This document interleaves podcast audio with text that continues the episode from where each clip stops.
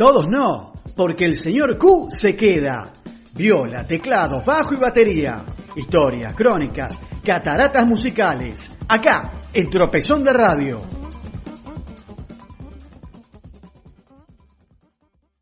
Buenas noches, señor Q.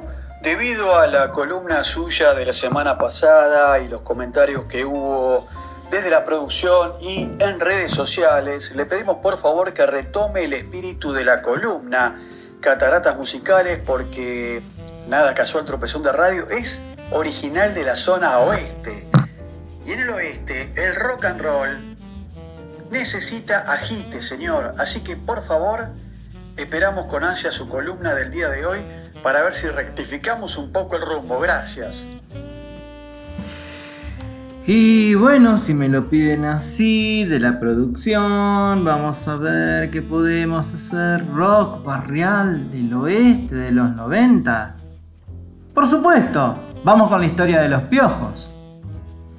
Y esta historia comienza en las aulas del Colegio Bernardino Rivadavia de Ciudad Jardín en 1987.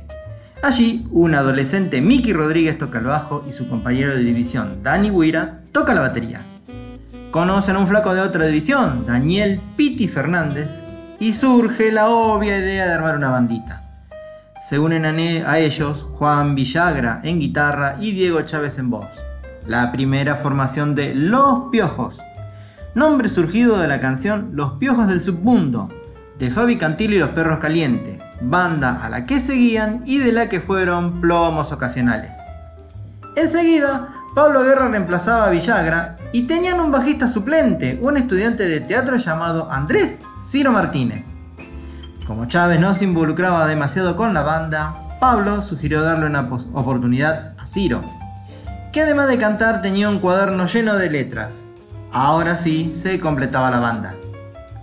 Empezaron a trajinar el under capitalino y conurbano, y fueron haciendo su nombre allí, una noche, tocando en el pub Babilonia, fueron vistos por Sky y la Negra Poli, que lo recomendaron al productor Gustavo Gauri, quien los vio y los fichó inmediatamente.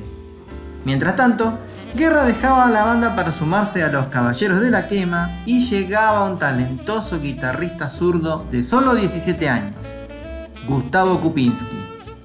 En 1992 graban Chuck to Chuck y asoman sus primeros hits, tan solo Cruel y un cover de Shira Shira mostrando una inesperada influencia tanguera. Pero la consideración de todo el mundillo rockero llegó con Ay Ay Ay, su disco de 1994. Rock and roll, candombe, aires de tango y hasta una balada litoraleña como Ando Ganas eran la muestra de sus diversos estilos. Y sumaban otros hits como Te diría, Pistolas y Muy despacito. Así que, primera canción de la noche, escuchamos Los Piojos con el primer corte de Ay, Ay, Ay, Babilonia. Vete mob, vete mob, vete mob, vete mob, vete mob, vete mob, vete mob, vete mob, vete mob, vete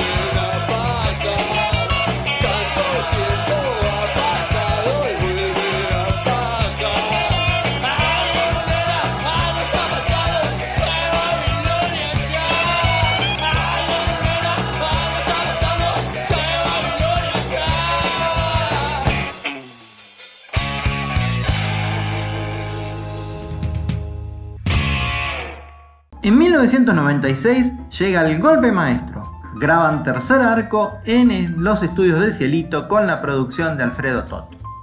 Y esa alquimia de rock con aires rioplatenses se plasma en sus dos grandes éxitos, El Farolito, que hasta tiene nombre de tango, y Verano del 92, un reggae candombe donde resaltan los tambores de la chilinga, escuela de percusión fundada por Dani Huira. Y como frutilla del postre, un furioso rock en homenaje al más grande, Maradó. Tercer arco vendió 360.000 copias, una locura.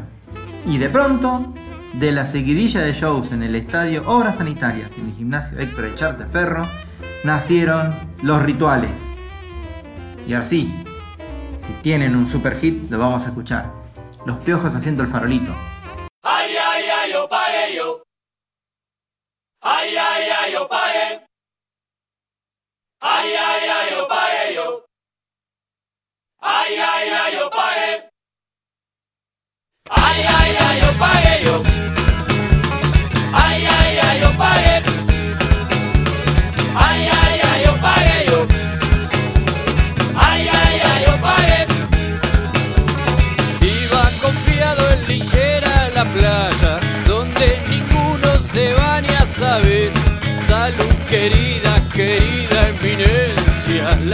la diferencia está en el chaquet. Es conocida la vida de este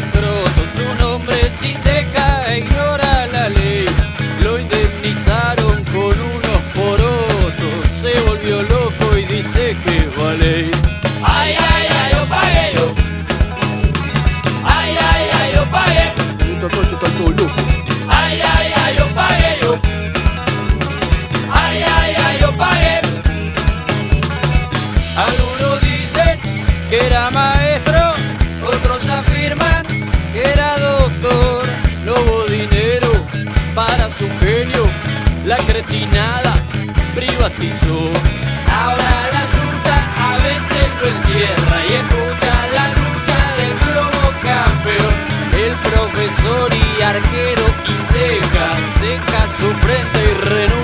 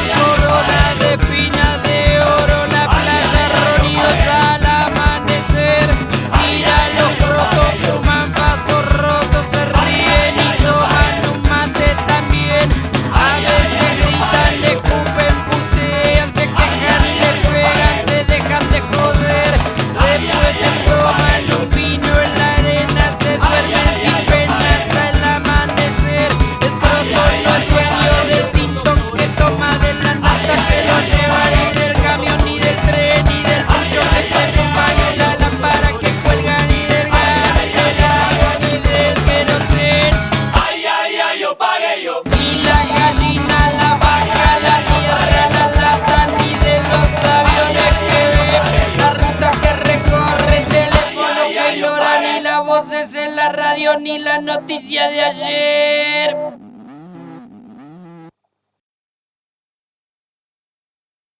Tras un 1997 con conciertos, o mejor dicho, rituales, en el microestadio de Racing, Parque Sarmiento y obras siempre a tope, en 1998 presentan Azul, otra vez con Alfredo Tot como productor, vendiendo 120.000 placas.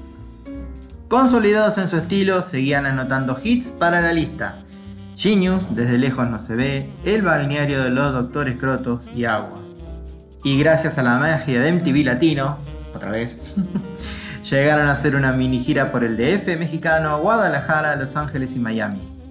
Para cerrar la década a todo motor, editan Ritual, testimonio de los shows en horas sanitarias entre el 7 y el 9 de mayo de 1999.